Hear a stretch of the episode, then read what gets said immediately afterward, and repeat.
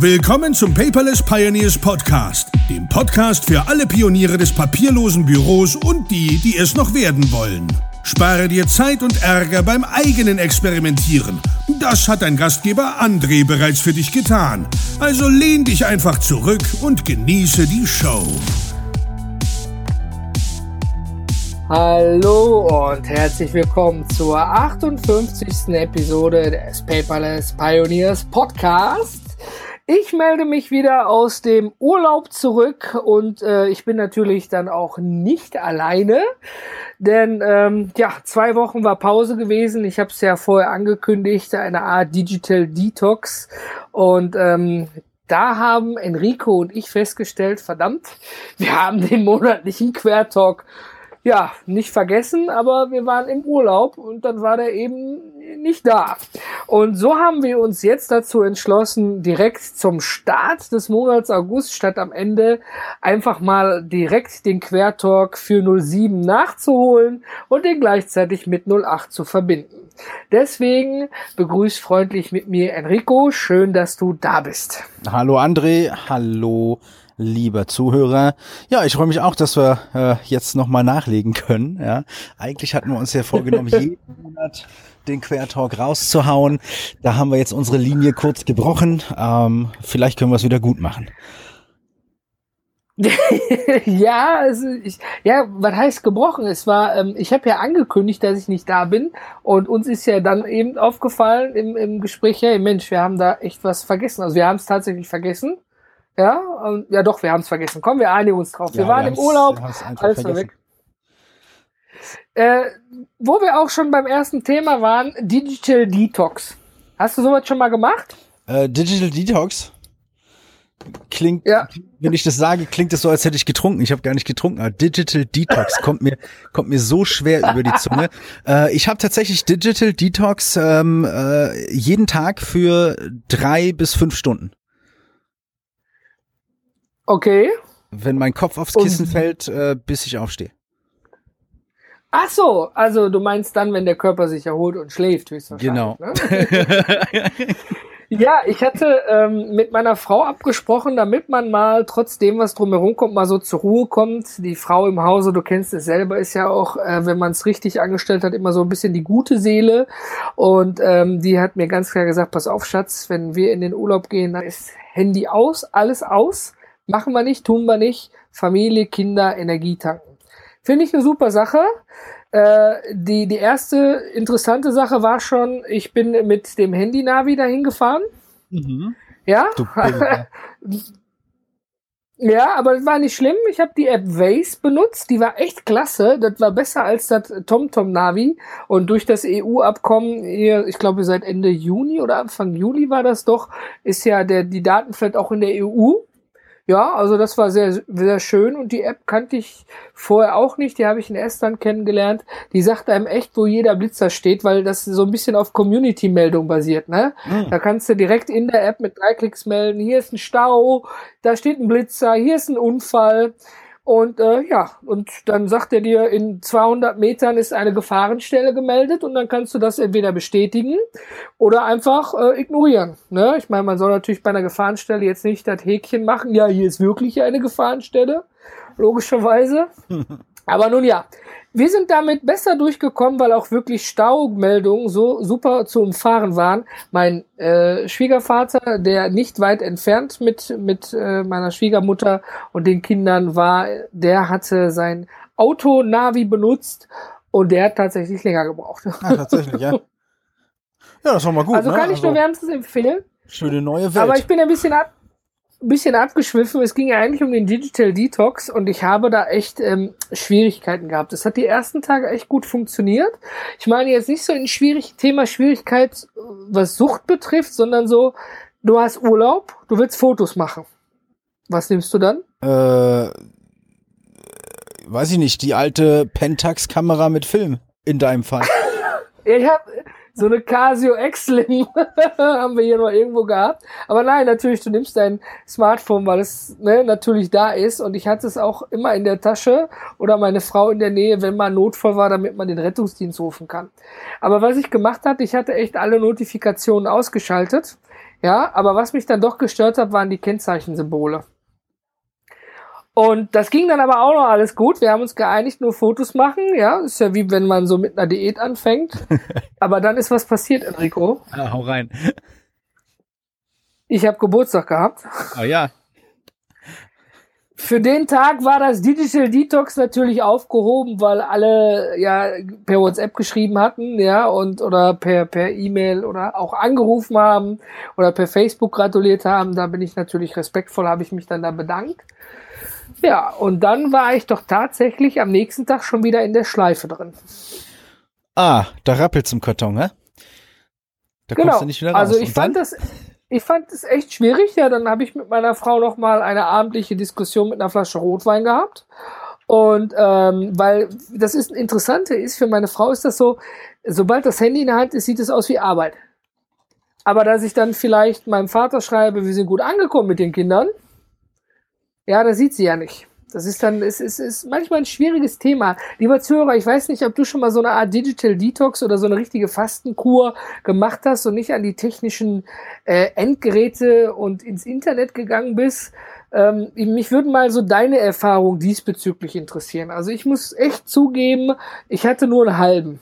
Echt nur so einen halben Digital Detox. Ja, der Merlin, der hat ja da auch schon drüber geschrieben. Äh, diese Digital Detox, no, ich krieg das nicht über die Zunge, ne? digitale Entgiftung. Und du bist doch einfach, der mit weißt du, ich befriedige jetzt, ich befriedige jetzt einfach mal mit meinem Mund unsere Zuhörer, bitte nicht falsch verstehen, ähm, oh. und äh, benutze einfach die, den, den digital, die digitale Entgiftung, ja, Digital Detox. Ich, äh, ich fühle mich, als hätte ich sieben Bier getrunken.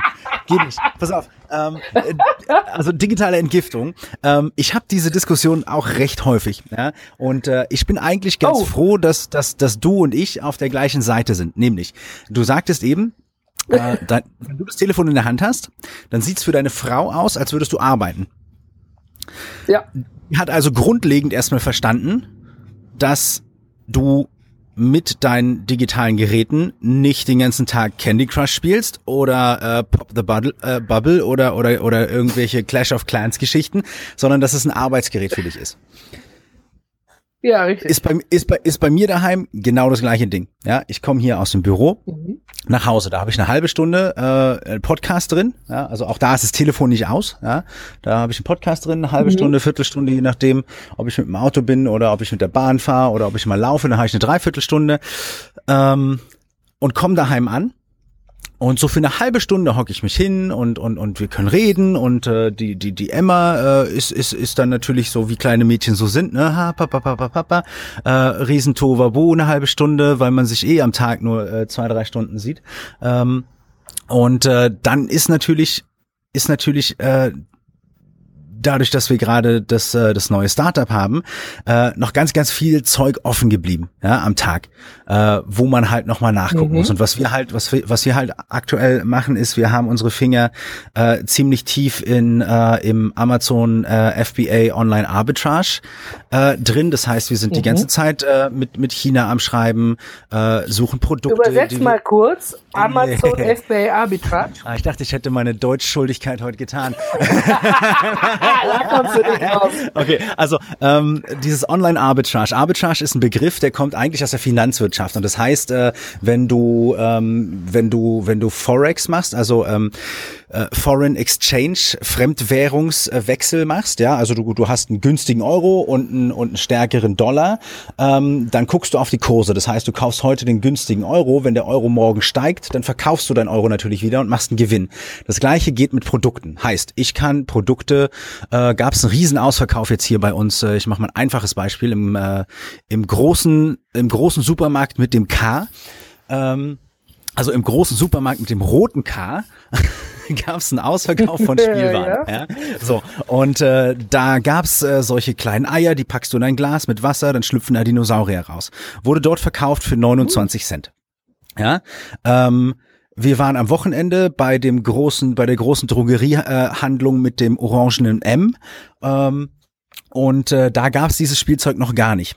Zwei Tage nachdem der große äh, Supermarkt mit K diese Aktion hatte, diese Spielzeuge für 29 Cent das Stück zu verkaufen, äh, lagen die gleichen Spielzeuge beim äh, großen äh, Drogeriehändler mit dem äh, schwarzen M äh, und dem orangenen Grund äh, für 1,99.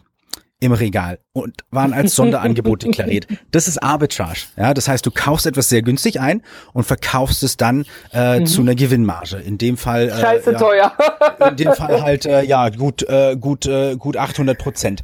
Und das gleiche kannst du im Internet machen. Sagen was Gewinn bringt, ja. Bei Amazon. Ja, also Amazon hat äh, dieses FBA Fulfillment by Amazon, heißt Amazon lagert, versendet und äh, und äh, und wickelt die Zahlungen ab so dass du halt äh, keine Leute für diese Sachen einstellen musst. Ja, so ein, so ein Artikel, den du für 10 Euro verkaufst, da gibst du, glaube ich, äh, an Amazon so um die 2, 3 Euro. Also die nehmen ordentlich Geld dafür, äh, ist aber immer noch günstiger, als wenn du dir drei Angestellte holst, äh, wo du Lohnnebenkosten hast, dich darauf verlassen musst, dass die nicht krank werden und so weiter und so fort. Ja, ähm, also eine bequeme Geschichte. Amazon der Riesenmarktplatz. Ich habe jetzt äh, vorgestern Artikel gelesen darüber, dass Amazon Google tatsächlich abgelöst hat als Suchmaschine für Produkte. Ja, Amazon ist oh. weltweit die Suchmaschine für Produkte, ja, einfach weil es einfach ist. Ich mache die Amazon-App auf, mach die, äh, mach das, äh, mach diesen Foto, äh, das Fotofenster auf, fotografiere ein Produkt und krieg das Produkt mit Preislisting. Ja, und kann dann auswählen, ob ich Prime, äh, ob ich das Ding morgen haben will oder ob ich das Ding halt irgendwie in zwei, drei Tagen haben will. Also Amazon ist da natürlich äh, natürlich der, der große Spieler aktuell, was Produkte angeht. Und jetzt hast du halt die Möglichkeit. Online-Shops mhm. äh, machen nicht wirklich Sinn, wenn du eine neue Marke bist, ja, sondern dann macht es halt Sinn, sich in den größten Marktplatz reinzusetzen und mit einer Brand, also mit einer Marke, gut zu positionieren. Und das ist eben das, wo wir gerade dran arbeiten, dass wir mit verschiedenen Produktmarken äh, bestimmte Nischen besetzen und da eben unsere Finger ganz tief auch im, äh, im Alibaba drin haben. Alibaba der größte äh, asiatische ähm, ja, ja. Amazon-Klon. Ja, bekannt. Ähm, also da natürlich auch weitaus mehr Umsätze äh, als Amazon tatsächlich. Und äh, da ist es halt interessant. Da kaufst du Produkte äh, ein, keine Ahnung, äh, ein T-Shirt habe ich heute geguckt äh, für 0,08 Euro. Ähm, bedruckst du wow. und verkaufst du hier für 20 Euro. Da ist eine ordentliche Gewinnmarge drin, wenn du ein T-Shirt-Business machen willst. Also jeder, der bei musst uns du, in den musst Paper du dann auch ein äh, ja? Musst du da nicht auch einen in, in entsprechender Landessprache sprechenden Zwischenhändler haben? Tatsächlich nicht. Also ich habe, äh, ich, ich schreibe äh, generell nur mit Herstellern ähm, und mhm. äh, die Hersteller schreiben äh, sehr gutes Englisch tatsächlich. Ja, es ist da ab und an okay. hat man so ein kleines Missverständnis, aber die, die Chinesen sind halt super freundlich und die wollen Geschäfte machen. Und äh, wenn sie, wenn ich missverstanden werde, dann schreibe ich halt, äh, ich glaube, sie haben mich missverstanden. Äh, ich meinte XY und ja. dann kriegt man das schon auf die Reihe. Also es ist nicht, ist es nicht so problematisch. Du musst halt nicht Chinesisch können, um in China äh, Geschäfte zu machen, äh, weil die natürlich auch ja. Leute bevorzugt in ihre Unternehmen einstellen, gerade wenn es um den Handel geht, äh, die die Zielsprachen mhm. sprechen. Ja, ich habe jetzt noch niemanden getroffen, der ich Deutsch spricht. Unmöglich ist aber auch nicht. Wo ich eigentlich hin das wollte, André. Ich, das Interessante ist, ja, warte, aber das Interessante ist ja, ist ja nicht schlimm. Ich finde das sehr interessant, ähm, dass ja du das alles papierlos abwickeln kannst. Ja, absolut. Also Außer das ist halt du bekommst mein Telefon, ne? Ist das Ding, was ja, ich immer klar, in der Hand habe. Außer du halt, bekommst jetzt halt irgendeine Probe vom Hersteller natürlich nach Hause.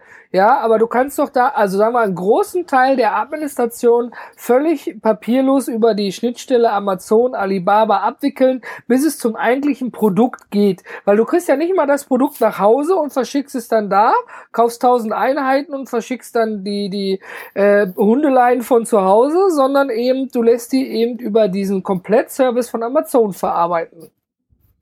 Ja, genau. Also, äh, wie es am Ende läuft, ist halt, ich, äh, ich kommuniziere mit dem Hersteller, sage dem Hersteller, wie ich mein Produkt abgeändert haben möchte, so dass es für mich und meinen Markt passt. Ja, ähm, also meine mhm. T-Shirts sollen bestimmten Aufdruck haben zum Beispiel, damit ich das nicht hier machen muss. Ja, ich habe da, äh, du kennst ja so die, den, den, den ein oder anderen T-Shirt-Bedruckdienst im Internet in Deutschland.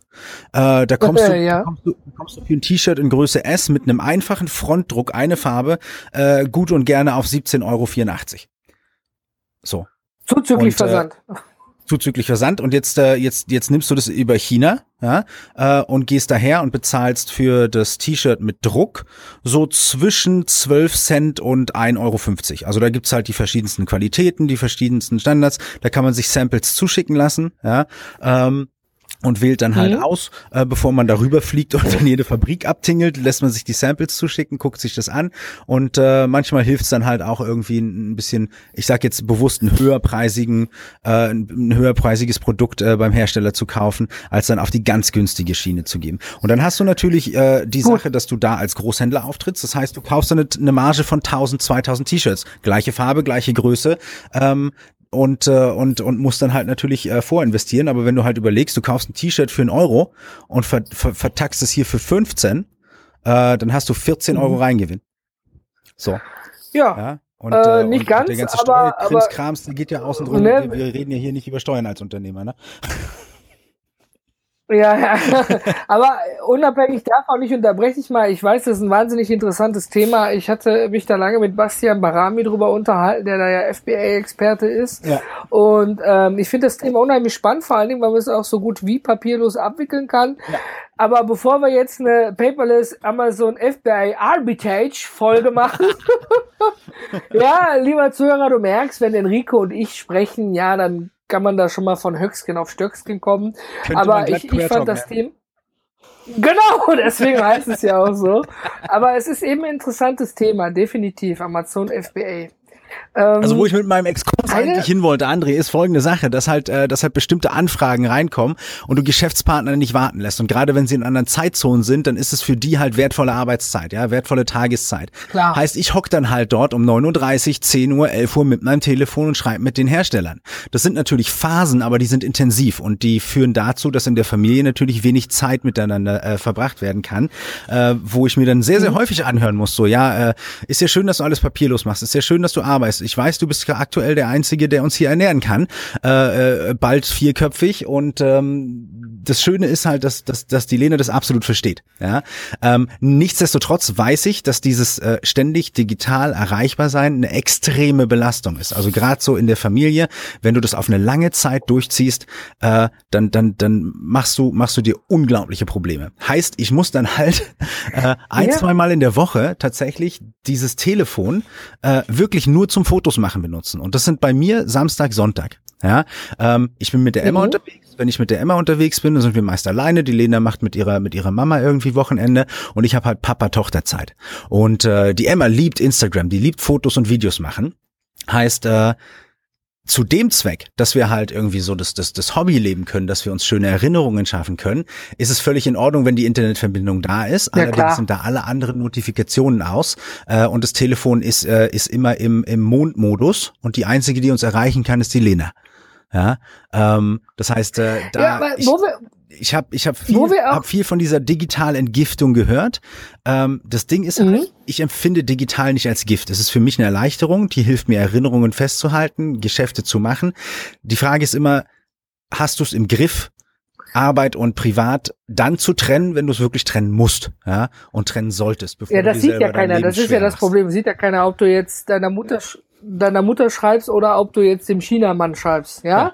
ja. Das ist es ja eben das Problem. Aber ich bin da völlig bei dir. Es, es ist eine teilweise auch, ja, ich, ich schwenk mal noch ein bisschen um, bleibe aber im Thema. Ich hatte in der Episode 57 relativ am Ende angemarkert, dass ich es wie Pötten hasse, wenn ich mich mit jemandem unterhalte und ich bin mitten im Gespräch und äh, dann nimmt er sein Handy und checkt seine E-Mails, seinen Facebook-Status oder geht womöglich dann noch ans Telefon. Stell dir vor, du und ich, wir treffen uns zum Essen. Jetzt mal, wir haben uns länger nicht gesehen als Beispiel. Und ähm, dann liegt mein Handy verkehrt herum, meistens auf Vibration oder im Nachtmodus, auch auf dem Tisch. Weil wenn meine Frau, wenn mit den Kindern oder der Kindergarten anruft, irgendwas ist passiert, dann kommen die auch durch diesen Nicht-Stören-Modus durch. Ja. Ja, aber alles andere interessiert mich dann für die Stunde nicht, während wir essen, weil ich dir meine volle Aufmerksamkeit schenke.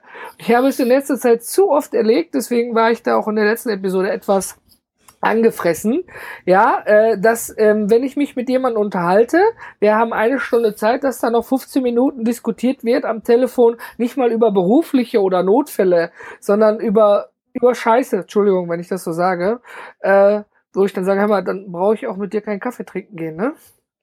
Und das, das wird ganz häufig auch unterschätzt. Man sitzt zusammen in einer großen Ruppe und irgendeiner hängt immer am Handy. Mhm. Deswegen habe ich zum Beispiel hier bei, bei uns die, die, die Regel hier zu Hause, auch für andere. Ja, wenn wir hier bei uns am Küchentisch sitzen, dann liegen alle Handys woanders. ja? Und ja, weil ich habe festgestellt, du kannst dich auch mit Familie und Freunden, ich beziehe da alle mit ein, nicht unterhalten. Weil irgendwer sagt, äh, uh mhm, äh, sitzt neben dir und liked einen Facebook-Status von jemand anders. Ja, ich war ja selber eine ganze Zeit lang so. Ja, also ich bin da nicht unschuldig, aber ich bin zumindest, sag ich mal, aufgewacht. Und ich finde das äh, sehr interessant, äh, wie andere darüber denken, wenn man sie dann nämlich anspricht, ja, wie, äh, äh, wie, warum? Ich habe doch gar nichts gemacht. Doch, ich habe dir was erzählt und du hast sicherlich die letzten fünf Minuten nicht mitgekriegt, was ich dir erzählt habe. Ja, ja, doch, das, das, das und das und was habe ich in der Mitte gesagt? Äh, äh, ja, dann gib mir mal dein Telefon. Ja, keine Ahnung. Weiß ich nicht. ja. Ja, ist, ist natürlich, gehen wir mal weg davon. Eine, eine, interessante, eine interessante Situation, wenn man sich miteinander verabredet.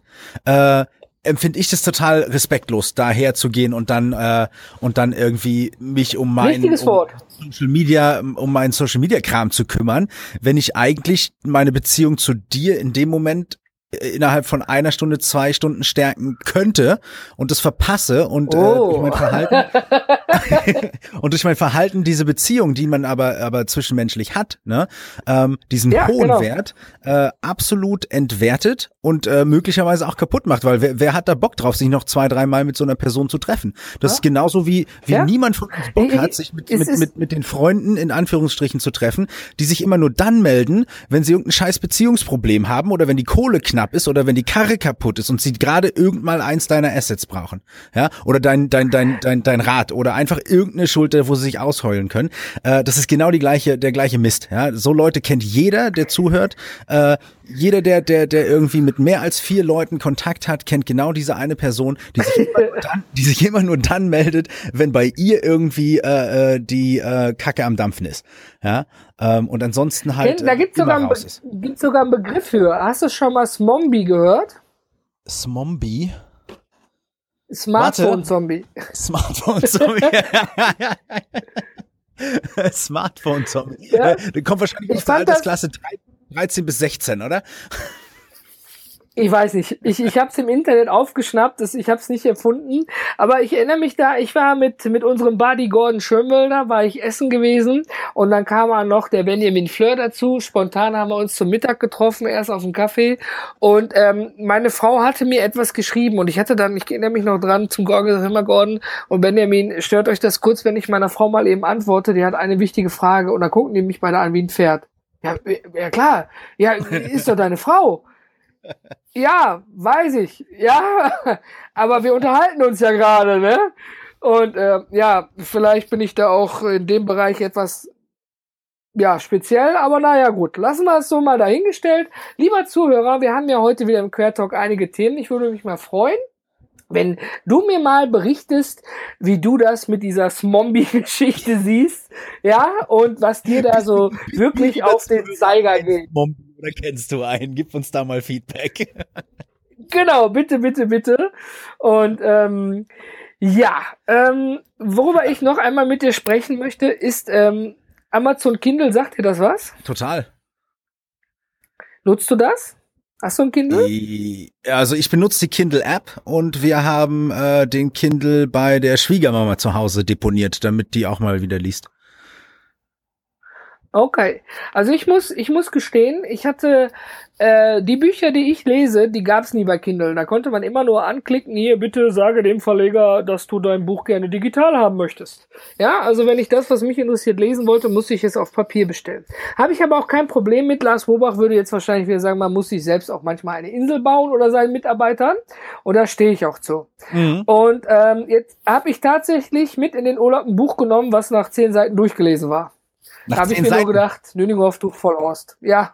Was ja, hast du also äh, die Bedienungsanleitung deiner Mikrowelle. Nein, es war ein 400 Seiten Taschenbuch irgendwie für 9 Euro okay. und ähm, ich hatte ich hatte aber den so Lesezeichen relativ in der Mitte. Und okay. dachte, ach, da hast du ja noch genug zu lesen, das schaffst du eh nicht. Und hab dann beim Lesen festgestellt, das kennst du doch, das hast du doch schon mal alles irgendwie gelesen. ja, da, da, jetzt wird's peinlich, jetzt weißt okay. du, wie oft ich da lese. Und ähm, naja, dann bin ich hingegangen und habe mir äh, ein Amazon Kindle, die App, aufs iPhone runtergeladen und habe mir dann da gleich das erste Buch, Amazon kennt mich ja in und auswendig, äh, was so dem Thema nahe war, angezeigt und dann wurden mir die zukünftigen Bücher, die jetzt rauskommen, zu meiner Buchreihe angezeigt. Und ich denke, verdammt. Ja, okay.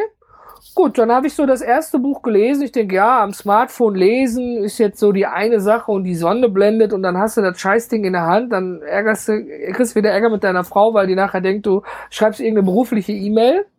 Und aber ich habe bei meinem Test festgestellt, ich weiß nicht, ob du das kennst, man liest Bücher und manchmal sind da Wörter drin, die kennt man nicht. Ja, ich markiere mir dann die Seite immer, ich habe die eingeknickt und habe dann irgendwie einen Tag später das Wort gegoogelt. Ja? Okay. Weil man möchte ja auch was dazulernen. Kennst du das? Ja, mit dem Kindle passiert dir das nicht. Nee, weil das kannte ich nämlich auch nicht. Ich habe das markiert und dann kam hier unten Wörterbuch und Wikipedia. Genau. Oh, genau. Ja. geil. das ist eine also, unglaublich gute Funktion. Ich ja, also ich habe das genauso, ich habe das genauso ja. immer gemacht. Äh, früher irgendwie Wort markieren, dann auf Google Translate und dann rüber kopieren und dann einmal nachschauen. Äh, dann verstehst du zwar das Wort, aber den Zusammenhang in der Gruppe noch nicht. Dann nimmst du die Gruppe und übersetzt den ganzen Mist wieder. Und äh, bei Amazon ist total, ist total irre. Du, du markierst das Ding, der übersetzt dir das in jede Sprache, wo du es haben möchtest. Der holt dir die, Defini äh, die Definition. Ähm, das ist eine schöne Sache, ja auf jeden Fall. Ähm, wusstest ja, du, dass das, die, dass das die Bücher, die du, die du, äh, die du dort drauf hast zum Lesen, ähm, tatsächlich dir auch vorgelesen werden können, wenn es bei Amazon das korrespondierende äh, Audiobuch dazu gibt und du entweder Buch oder Audiobuch zu einem extremen Rabattpreis dazu bekommst? Nee, das ist mir auch neu. Ich bin relativ frisch in der Kindle-Welt, muss ich mhm. gestehen. Mhm. Also ich habe jetzt äh, im, äh, im oh. Frühjahr hatte ich äh, einen Kurs zum, äh, zum Thema James Bond und der Kalte Krieg. Und äh, da hieß es dann so, ja, lest mal diese, ich meine, James Bond sind dünne Bücher, ja, also, also sagen wir da nicht, aber ich bin halt so ein lesefauler Typ. Und seit ich, äh, seit ich aus der Schule raus bin, habe ich Bücher eigentlich, also ich habe ein Buch gelesen und sonst immer nur gehört. ja. oh, jetzt fehlt eigentlich die Musik. Da, da. Also, er hat ein Buch nach der Schule. Lieber Zuhörer, bitte, bitte helft Enrico. Also, nein, ich habe ich hab tatsächlich ist es bei mir so, ich bin der der absolute Hörbuch-Fan und alles, was ich in die in die in die Ohren bekommen kann, nehme ich da auch auf und da bin ich ganz gerne bereit, Geld für auszugeben. Ja, ähm, das mit dem Lesen ist ja, mir ist wie mir bei halt Blinklist, so, finde ich auch klasse. Ist mir halt so eine so eine Sache, das dauert für mich jetzt viel zu lange, ja, mich da hinzusetzen. Und äh, ich habe da die Geduld nicht für, ähm, irgendwo rumzusitzen und nichts tun zu können. Ich meine, so ein Hörbuch höre ich halt, während ich Auto fahre, während ich durch den Wald laufe, während ich irgendwas machen kann. Ja, äh, da ist mein Körper irgendwie mhm. immer, wenn ich wenn ich eine halbe Stunde sitze, um ein Buch zu lesen, sagt er mir so, mach jetzt mal irgendwas, ja, steh mal auf, beweg dich mal. Ja? Und äh, deshalb habe ich tatsächlich ne? habe ich tatsächlich seit seit 2001, äh, also jetzt 16 Jahre, ähm, äh, ein Buch gelesen. Ein einziges physisches Buch. Und oh, den Rest Respekt. nur gehört. Ja, immer nur gehört. Und äh, ah. was halt gut ist, ich lerne halt übers Hören extrem gut. Ja, ähm, wie, ja Video, gut, das, jeder, Video, ne? Video ist für mich halt, äh, ne, bevor ich mir Harry Potter durchlese, äh, höre ich mir Harry Potter an.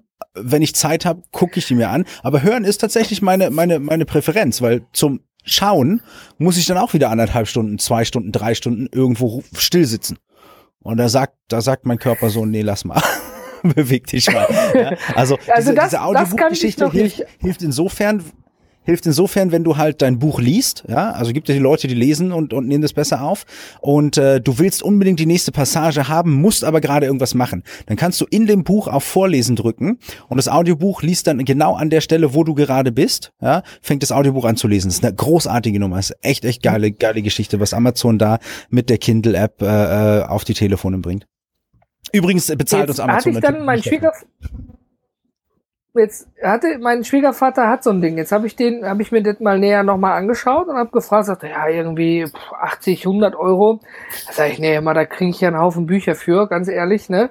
Und ähm, war ich dann irgendwie zu, zu, zu, zu, was sagt man, wenn man zu geizig ist? äh, ich weiß nicht, da gibt's so ein Wort für, meine, meine Schwägerin sagt das immer. Naja, war ich zu schnorrig für, genau, irgendwie sowas war das. Knauserig. Plötzlich, knauserig. Aber ich habe ja mit der Kindle-App gelesen und dann kam plötzlich die Amazon Prime Days.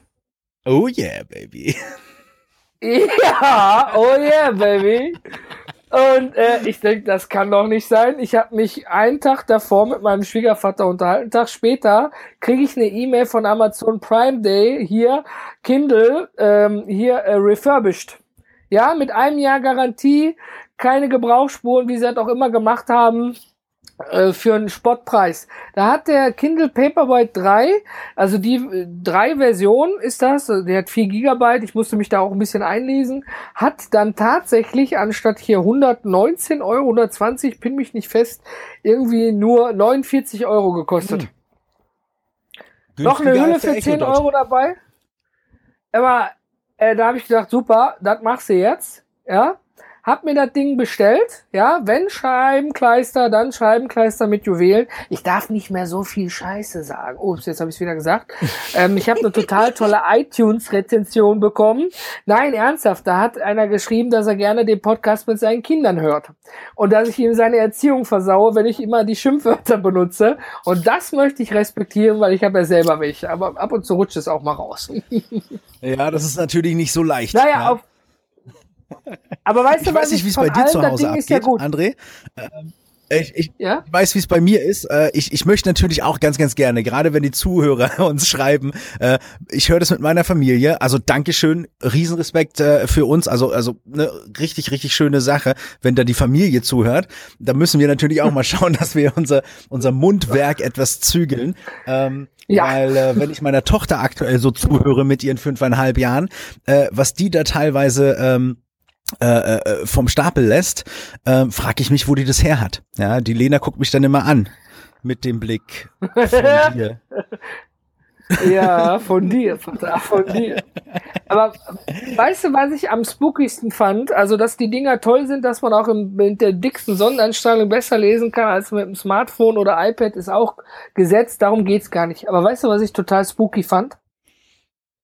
Hau rein, erzähl. Ich, ich, ich, ich krieg das Ding geschickt ich packe es aus dieser Refurbished-Verpackung raus, mache es an und es sagt Hallo André Nüninghoff. äh, warum? Refurbished? Das ist doch schon mal zurückgeschickt worden und instand gesetzt worden. Wieso sagt das Ding Hallo André Nüninghoff? Es hat sich mit meinem WLAN verbunden und ich hatte ja, nicht mal irgendein Passwort für irgendwas eingegeben. Nicht für meinen Amazon-Account, für gar nichts. Und schon hatte ich das Buch, was ich im Urlaub angefangen habe zu lesen, da drauf. Ha. Und da muss ich ganz ehrlich sagen, das fand ich so spooky. Da habe ich bei Amazon angerufen und habe mich mit der Technik verbinden lassen. Und weißt du, was der Typ, echt eine coole Sau, Thomas, schöne Grüße, falls du meinen Podcast hören solltest, zu mir gesagt hat. Haben Sie ein Echo dort? Äh, sag ich ja. Ja, er guckte nach, ja. Den haben Sie mit Ihrem WLAN verbunden. Ich so, ja. Dann haben Sie zugestimmt, dass Ihr WLAN-Passwort auf den Servern gespeichert wird. Okay. Alle Geräte, Kindle, Fire TV, whatever Amazon da rausbringt, kann so automatisch und ganz kundenfreundlich, ganz einfach verbunden werden. Und die Geräte werden, bevor sie zum Kunden geschickt wird, einmal anhand dieser, wie beim Handy mit dieser E-Mail oder Seriennummer auf den Kunden gebrandmarkt und dann ist die Amazon Software so schlau und sagt, hey, bist du André? Klicke auf Ja. Bist du nicht André? Klicke auf Nein. Das ist zwar ein super toller Kundenservice, weil ich nichts machen musste, aber ich als kleiner Techie und Nerd habe mir echt in die Hose ge gemacht und gesagt, woher weiß das Gerät das? Ja, ähm, wieder was gelernt, André, wo wir beim Datenschutz sind ja. und gleich wieder äh, Hunderttausende unserer Zuhörer auf dem Plan haben, die da sagen, ja, aber äh, das ist total gruselig.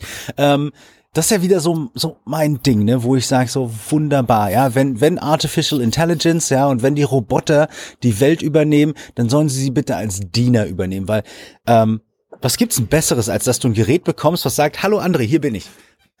Du hast null Einrichtungsprobleme. Ja. ja. Du hast gar, du musst nichts mehr machen. Überleg mal. Jedes Mal, wenn du, ich meine, das liebe ich ja bei den, bei den Produkten mit dem, mit dem angebessenen Apfel so. Ich nehme das, Produkt, ich nehm das Produkt, ich stecke den Stecker rein, ich pack meine SIM-Karte rein, ich tippe meine, äh, äh, meine, meine äh, ID dort ein und mein Passwort und äh, sämtliche Daten werden vom Server darauf gespielt. Ich muss mich um nichts kümmern. Das Ding sieht genauso aus wie das andere Teil vorher, ist halt nur eine Generation neuer. Ja? Wenn Amazon jetzt hergeht ja. und sagt, okay, wir haben, wir haben, äh, wir haben deinen Datensatz gespeichert, der ist da sicherlich verschlüsselt bei Amazon. Ich meine, die haben, äh, äh, die haben ja Verschlüsselung erfunden, äh, glaube ich. ja, ähm, und und schicken dann eben die elektronischen Geräte, die Zugriff auf deinen Amazon-Account brauchen, um zu funktionieren, ähm, direkt so zu dir, dass du sie benutzen kannst. Dann helfen die dir natürlich, ja, gleich erstmal eine halbe Stunde Lebenszeit zu sparen. Und äh, wenn, wenn, wenn die amerikanischen. Firmen, die großen, die, die Big Four, ja, die aktuell äh, da auf dem Markt alles aufräumen, was nur aufzuräumen geht, wenn diese, wenn diese Firmen eins verstanden haben, dann, dann ist es, dass sie nicht Produkte verkaufen und dass sie nicht irgendwie fancy Designs an dich bringen, sondern dass sie, dass sie Zeit verkaufen. Ja, und äh, da können sich so einige Hersteller und, und, und Anbieter in unserem Land und, und in unseren Gefilden mal eine Scheibe von abschneiden, äh, wenn sie endlich verstehen, dass im 21. Jahrhundert äh, Zeit die am rarsten gesäte Ressource ist und am wertvollsten. Ja? Äh, die ist wertvoller als das Gold, stimmt. wertvoller als als als freaking Bitcoin oder Ripple oder äh, Dogecoin oder was auch immer da gerade irgendwie kryptowährungsmäßig voll durch die Decke schießt und alles in den Schatten stellt. Ähm, die Zeit ist das Allerwichtigste. Ja, und wenn Amazon mir eine halbe Stunde Zeit schenkt, Dankeschön. Ja. Ja, nein, äh, also ich bin, da bin ich völlig bei dir, nur das kannte ich nicht. Ich weiß, ne, das kannte ich, ich wirklich nicht. Ich, das war, ja, äh, ja, ich fand es spooky. Ich habe echt angerufen und habe mich mit den netten Kundenservice. Die haben mich auch super weiter an die Technik verbunden, nicht wie die Telekom, da kann ich ihnen nicht bei helfen. Ja, und ähm, aber unabhängig davon, das stimmt, die haben mir, die, ich habe das Ding angemacht und es hat nicht zwei Minuten gedauert und ich konnte mein Buch an der gleichen Stelle weiterlesen. Jetzt ist das schön, wenn es bei mir ist. Jetzt lass was mal in der Grauzone, wenn du das Buch kriegst. Und da steht Hallo André. Ja? Wenn da steht Hallo André, würde ich mir tatsächlich Gedanken machen. Ja, aber verstehst du, wie ich das meine, ne? Du kannst dann plötzlich Bücher kaufen. Ich meine, die sind natürlich in deinem Account, aber du kannst ja über ein Kindle jetzt auch nicht irgendwie dir einen, einen Sony Plasma Vollbild LCD Schieß mich tot Fernseher für 10.000 Euro nach Hause bestellen. Das ist also jetzt nicht groß gefährlich. Du kannst ein, ein teures Buch kaufen, ja? Ja, und ich kann sagen, mein Kindle ist nicht angekommen. Ja, wer hat da das Buch gekauft? Aber da geht es ja noch. Ja? Aber gut, okay. Ich merke völlig, wir gehen an allen Themen vorbei, die ich hier in meiner Liste habe. Ich habe schon dreimal versucht, die Überleitung zu machen, wo wir schon beim Datenschutz sind. Ja, ach so, ja, Thema Datenschutz, gut, wo du es sagst, ja. Ähm, es ist ja jetzt so, dass du bist ja Evernote Certified Consultant und genau. jetzt möchte ich mal deine Meinung wissen und sicherlich auch die Zuhörer. Seit dem 26. Juni ist Evernote EU, US und Swiss US Privacy Shield zertifiziert. Wobei wir vorher einmal kurz erwähnen müssen, für alle, die es nicht wissen. Früher gab es das Safe Harbor Abkommen. Da hat ja der, der junge Mann da geklagt gegen Facebook und dann wurde das ja gekippt. Und dann haben sie still und heimlich das Privacy Shield Abkommen aufgesetzt. Ist im Prinzip das gleiche, steht nur etwas anders umgeschrieben, mehr Punkt und Kommastrich drin. Ist aber letztendlich eine, mal vereinfacht gesagt, ja, wenn jetzt ein Rechtsanwalt zuhört, der würde mich jetzt steinigen, ähm, ist im Prinzip folgendes. Wenn wir hier in der EU Daten erzeugen, ja, zum Beispiel, ich lade meinen Kontostand mit meinem Kontoauszug in Evernote rein, dann geht der ja über den Teich. Ja, auf einen US-Server. Und in diesem Abkommen steht formal drin, dass sich das Unternehmen an diese privaten Datenschutzrechte hält, dass diese Daten eben nicht für andere Zwecke benutzt werden. Mal vereinfacht gesagt. Mhm. Ja, also dass meine Daten geschützt sind, obwohl sie den Teich verlassen. Also das ist so ein Credo, was, Evernote, dann, dann, äh, was Evernote schon immer hatte. Da haben wir ja auch ganz, ganz, ganz früher mal ja, in, in einem unserer Podcasts hast du das äh, die drei Regeln von äh, des Datenschutzes bei Evernote ja schon mal äh, schon mal äh, angesprochen. Die haben sich auch bis heute nicht verändert. Äh, ich habe da äh, in der Vorbereitung hier auf unseren Quer Talk auch noch mal äh, auf dem auf dem Evernote Blog nachgeschaut. Äh, die, die Evernote-Richtlinien, deine Art, Daten gehören dir, deine Daten sind geschützt, deine Daten sind mobil, die sind auch weiterhin gültig. Ja, ähm, Jetzt äh, gab es von unserer Seite aus der Community, aus der Certified Consultant Community, ähm, insbesondere der, äh, der europäischen Consultants, ähm, sehr, sehr, sehr, sehr häufig und auch verstärkt Druck in Richtung Evernote. Ja, also wir haben halt äh, sämtliche europäischen Consultants haben sich immer wieder beschwert bei Evernote, äh, dass es für uns hier tatsächlich fast unmöglich ist, mit, äh, mit Unternehmen, die für Consultants interessant sind, und das sind mittlere und große Unternehmen, ähm, weil die natürlich auch lukrativ sind für uns. Da, da, da, da steckt dann genau die gleiche Arbeit drin wie für ein Winz-Unternehmen, ähm, aber viel mehr Umsatz. Ja, und äh, da höre ich ja, natürlich aus, aus der Community immer wieder, ja, ähm, das ist doch total schwierig, wenn ihr Consultants immer nur für die Großen arbeitet, weil da viel Kohle drin ist. Und äh, das Thema haben wir aber auch schon schon x-mal besprochen, dass wir natürlich auch schauen müssen, dass wir, äh, dass wir unsere vier Gesichter in der Familie ernährt kriegen, dass wir unser Unternehmen refinanzieren, dass wir unsere Investments wieder reinkommen, dass wir wachsen können, dass wir Leute einstellen können. Ich meine, Unternehmer sind Arbeitgeber. Ja, jeder, der da irgendwie auf ja. Einzel, auf Einzelunternehmer bleibt, der macht ja halt grundlegend irgendwas falsch. Also du musst ja irgendwie mit den Freelancern arbeiten, musst Leute einstellen, äh, sonst, sonst bist du halt, bist du halt selbstständig, aber nicht Unternehmer. So, und äh, so ein selbstständiger ja, man sollte ja an deinem Unternehmen und nicht in deinem Unternehmen arbeiten, richtig? Ja, eben. Ja, und, und äh, ich habe, wir haben, wir haben, wir haben das heute in einem Meeting erst wieder gehabt bei uns, äh, hier bei Neckarside, ne, dass wir, dass wir sagen, okay, wo ist unsere Vision, wo ist unsere Strategie, ja? Äh, wollen wir unsere sechs Projekte, die wir aktuell an, an den Fingern haben, wollen wir das tatsächlich zu dritt alles alleine machen? Oder streichen wir einfach drei davon raus, ja, kümmern uns um zwei richtig, nehmen das nächste im Jahr mit und äh, stellen uns in der Zeit dann aber drei, vier neue Leute ein.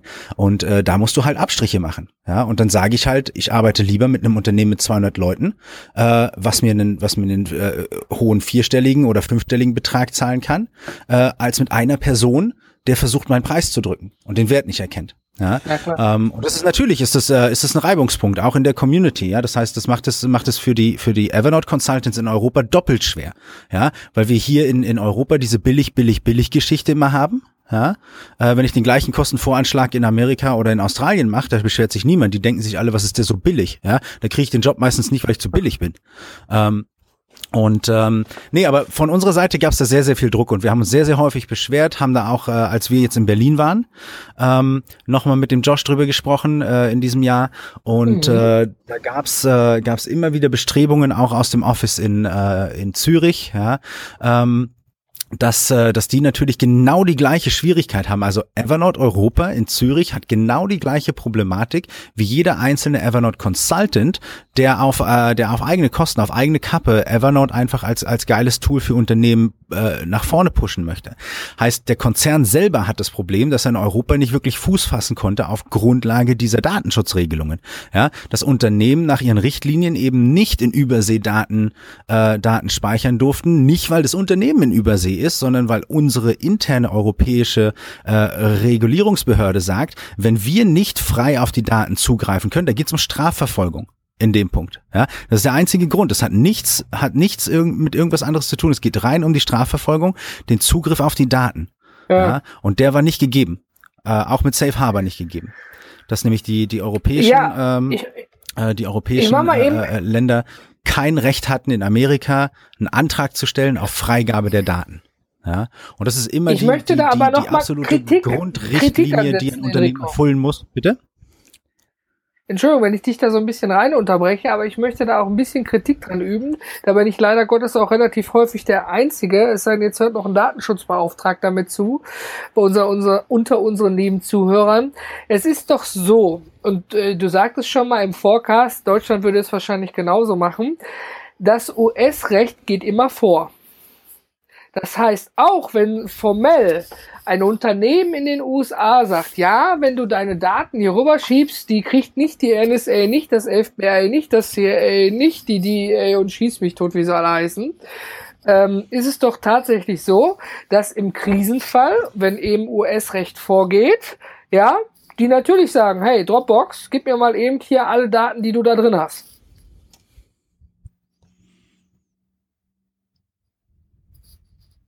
Oder wie siehst du das? Da musst du jetzt was schneiden, weil ich habe nämlich genau deine Ausführungen überhaupt nicht hören können auf meiner Seite. Ähm, ich habe immer nur mal US-Recht äh, geht vor gehört.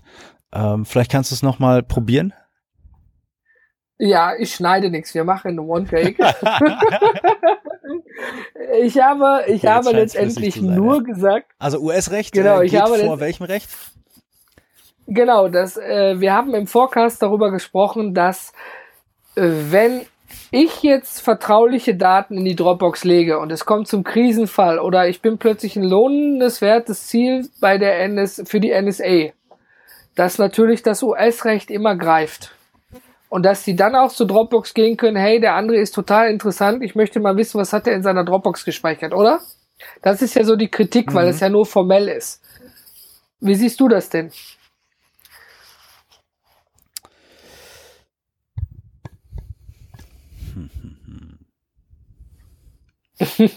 Ja. Hier kommt nichts an. Was ist da los? ähm, also, du, du lädst das in die Dropbox, äh, du lädst da irgendwas äh, und wirst dann Ziel der NSA. Dann greift natürlich das amerikanische Recht und, äh, und, und darf auf deine Daten zugreifen. Ist es, ist es die Richtung? Gehe ich da richtig? Ja, ja, ja. Schön, wenn man so einen Podcast im Blindflug macht, ne?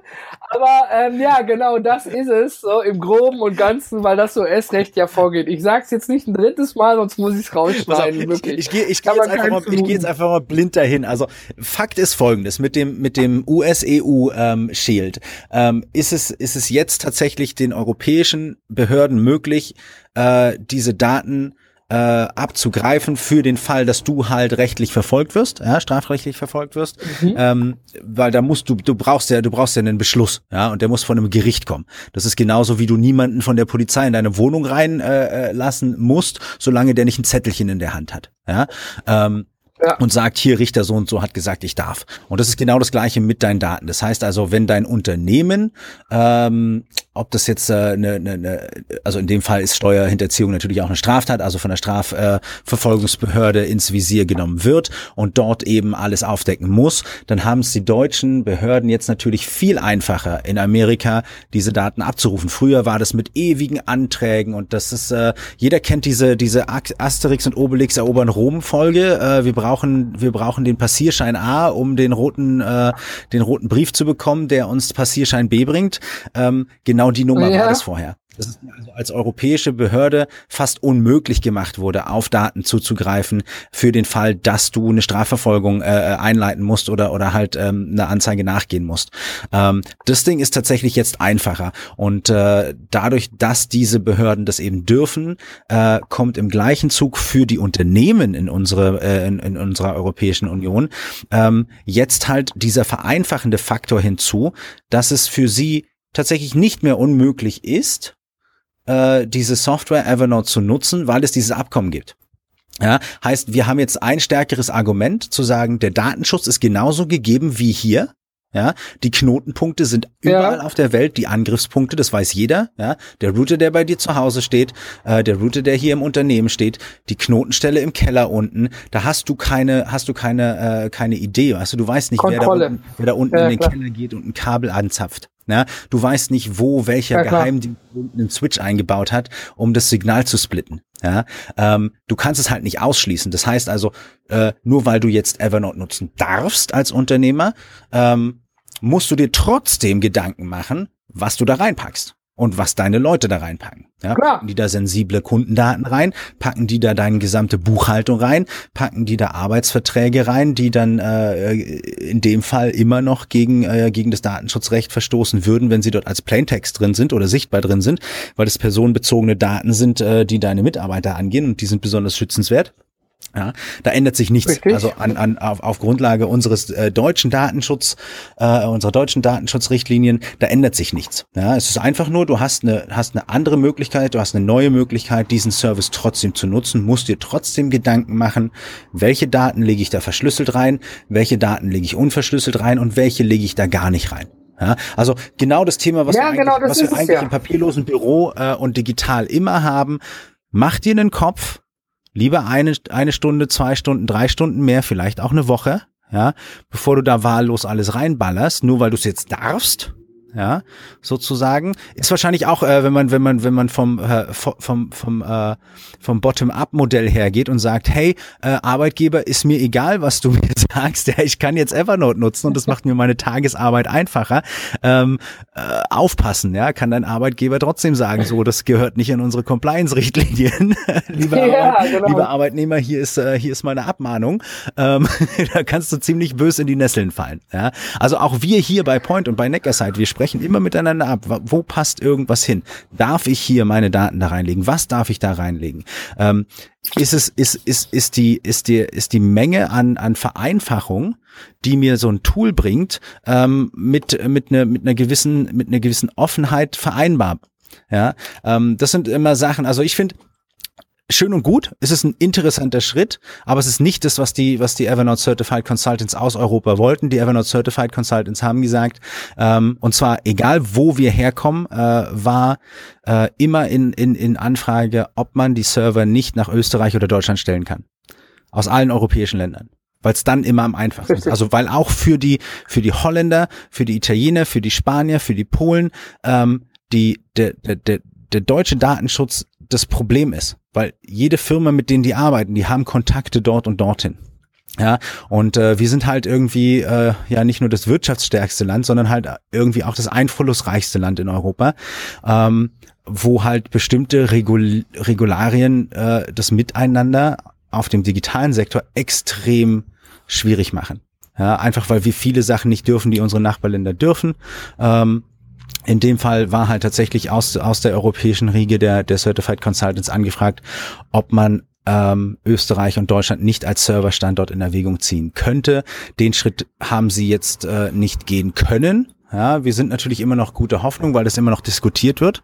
Und äh, ja, da muss ich mal einen kleinen Einwurf bringen. Das Problem hat ja auch schon Microsoft gehabt und die haben die Telekom als Treuhänder genommen. Ja, aber ich, so, ich, ich, ich würde der Telekom jetzt auch nicht weiter trauen als der NSA. ja, gut. Okay. Das steht natürlich wieder auf dem anderen Blatt. Das stimmt schon. Also ich möchte nur mal an die ISDN-Telefone von 1991 erinnern. Ja, und was kommt dabei rum? Äh, da kam alles bei rum. Und zwar, dass jedes einzelne Telefonat äh, äh nachvollzogen werden konnte, aufgenommen wurde und, äh, und von jedem, äh, von jedem 13-Jährigen in der Garage mit einem bisschen Wissen von Computer und Internet äh, abgerufen werden konnte. Da waren alle Leitungen offen damals. Das war ein Riesenskandal. Oh. Da gab's, äh, gab's, äh, ich glaube, äh, ein, ein, zwei Hacker aus dem Chaos Computer Club. Ähm, die das aufgedeckt haben, dass die ISDN-Schnittstellen komplett offen sind, also alle Türen offen gelassen haben. Und äh, denen, denen wurde sehr, sehr, sehr viel Geld äh, bezahlt, dass sie diese Lücken schließen, statt damit öffentlich zu gehen und diese, diese Informationen an nicht so nette Menschen zu verkaufen. Äh, war eine Riesennummer, kann jeder auf Wikipedia nachlesen, ISDN-Telefone äh, komplett offen in den 90ern ähm, und ich meine, nur weil ich, weil ich einem deutschen Telekommunikationsanbieter ähm, mit einem Quasi-Monopol erlaube, die Daten für mich zu speichern, heißt es noch längst nicht, dass die Telekom, ich kann, also das ist eine vage Behauptung, eine Vermutung, ähm, äh, ist eine Fantasie, ja, äh, beruht auf nicht allzu sehr, ich weiß da nichts. Ähm, ich will jetzt auch nicht, dass die Telekom uns da irgendwie ans Bein pisst, ähm, aber wer sagt mir, dass da die Daten nicht einfach durchlaufen? Ja, also wer sagt mir, dass nicht irgendeine, irgendeine, irgendeine Frontfirma nur als ein, ein Tor in die USA ist? Ja, die Daten laufen in den Server rein und äh, was läuft aus dem Server in den Microsoft-Server? Also viele Cloud-Dienste funktionieren genau an dem Punkt, wo sie gespeichert werden. Und das ist bei Evernote der Fall und die machen da keinen Hehl draus. Die gehen nicht her und sagen, wir nehmen uns jetzt äh, Vodafone und lassen Vodafone das Datencenter in Deutschland betreiben, wo die Evernote-Daten gehostet werden, weil es nicht funktioniert ja, weil dahinter eine, eine, ah, ja. eine Machine Learning äh, Intelligenz sitzt, äh, weil da, weil da Algorithmen gebaut werden, deshalb sind sie zu Google umgezogen ähm, und das muss auf dieser Serverfarm passieren, wo auch dieses Machine Learning äh, erforscht wird. Ja, ansonsten äh, funktioniert es nicht. Du Klar, kannst es nicht einfach kopieren. Ja, also ich meine, die haben da Petabytes an Daten rüber kopiert über über über einen Zeitraum von, ich glaube, sechs Monaten. Ähm, haben sie sämtliche Evernote-Daten umgezogen, ohne größere Ausfälle, was halt eine Riesenleistung ist. Und müssen halt in diesem Datencenter bei Google, wo sie, die, wo sie dieses Machine Learning aktuell ähm, ja in das System integrieren wollen, da müssen sie arbeiten. Das kann nicht so äh, zersplittet sein, wie sich manche Leute das äh, wünschen. Das hatten wir in einem unserer unserer letzten Meetings halt mit äh, mit dem Joshua und äh, und der Charlotte halt auch schon besprochen. Da gab's äh, gab's äh, gab's einen Vortrag vom äh, vom Produktentwicklungsteam von Evernote, die uns da mal ganz genau erklärt haben, wo eigentlich die Schwierigkeiten sind, ja, warum Evernote aktuell nicht äh, auf, auf europäische Server umziehen kann. Und äh, der Lars Bobach hatte den äh, Manuel Makina von, von Evernote äh, kürzlich im Gespräch auf seinem Podcast. Also da ganz gerne mal rübergehen. Ähm, die sind wirklich tief in die Materie Evernote Datensicherheit, äh, Umzug äh, in europäische Server und so weiter gegangen. Ähm, ja. Da gibt's halt vieles, was die Firma aktuell gar nicht benennen kann, weil sie selber ja. in Verhandlungen ist. Und natürlich lassen die sich auch nicht gerne in die Karten gucken. Ja, das ist ganz klar. Logisch. Ähm, Enrico, also ich muss dich mal unterbrechen, weil wir schon bei für den Zuhörer ist halt eine schöne Sache, ja, dass wir jetzt, äh, dass wir jetzt tatsächlich als Unternehmen die quasi Erlaubnis haben, den Dienst auch zu nutzen, also da auf der sicheren Seite sind. Ähm, allerdings vernichtet es nicht die Hürde, die wir haben in den Köpfen. Okay, vielen, vielen Dank. Ja, ähm, ich habe dich nur unterbrochen, weil wir jetzt schon tatsächlich, ich glaube, das ist unsere längste Episode bei 55 Minuten sind. Und ähm, ja, deswegen möchte ich jetzt langsam zum Abschluss kommen. Wir haben auch viele Themen jetzt völlig rausgelassen, aber dann können wir eben nochmal einen Quertalk machen. Ja, also uns wird's ja nie langweilig. Zum guten Abschluss, Enrico, äh, möchte ich noch einmal allen Zuhörern mitteilen. Erstmal vielen Dank, dass ihr jetzt die 55 Minuten mit uns beiden gemeinsam durchgehalten habt, eben im Quertalk. Und ähm, ich möchte nochmal erwähnen, dass wir jetzt das Line-up für die PPC 03 am 9.06.2018 in Berlin fertig haben. Die Webseite ist aktualisiert. Bis Mitte August habe ich von allen Key-Speakern und Workshopgebern eben die, die Kurzbeschreibung und das Thema äh, angefordert, sodass die Webseite komplettiert ist. Wir hatten ja eine ganze Zeit lang zum Start nur die Gesichter da gehabt, um einfach zu sagen, hier mit den Leuten sprechen wir gerade. Und jetzt könnt ihr live sehen, wer ist dabei und worüber wird er sprechen. Und daraufhin kann man dann noch besser entscheiden, klar, verdammt, natürlich bin ich dabei. Oder? Aber natürlich bin ich dabei. Also auch du, lieber Zuhörer, musst natürlich unbedingt dabei sein, weil das Line-up im äh, nächsten Jahr äh, ist das beste Line-up, was wir seit Gründung der Paperless Pioneers auffahren können. Und weißt du was, André? Ich liebe, ich liebe solche Aussagen. Ja, das macht Tim Cook seit äh, seit Steve Jobs, ähm, seit Steve Jobs Apple übernommen hat. Ist das ist das dieser eine Satz, der immer wahr ist? Wir haben das beste iPhone aller Zeiten. Wir haben das beste Line-up bei den Pioneers. Beste Line-up aller. Ja. Ja. Und äh, damit schließen wir ab und ich bedanke mich recht herzlich für deine Zeit. Enrico, ich bedanke mich auch, lieber Zuhörer, für deine Zeit. Und äh, wenn dir dieser Quertalk mit einem der zahlreichen Themen gefallen hat, wo du zu etwas sagen möchtest, dann freuen wir uns natürlich über eine Nachricht im Community-Chat, eine E-Mail oder wie zum Beispiel Thomas, der schon seit einigen Kommentaren fleißig immer kommentiert im Blog, sodass auch andere sich daran beteiligen können. Wir freuen uns über jeden Kanal, wo etwas reinkommt, weil das zeigt uns, in welche Richtung wir gehen und ob wir die richtige Richtung gehen.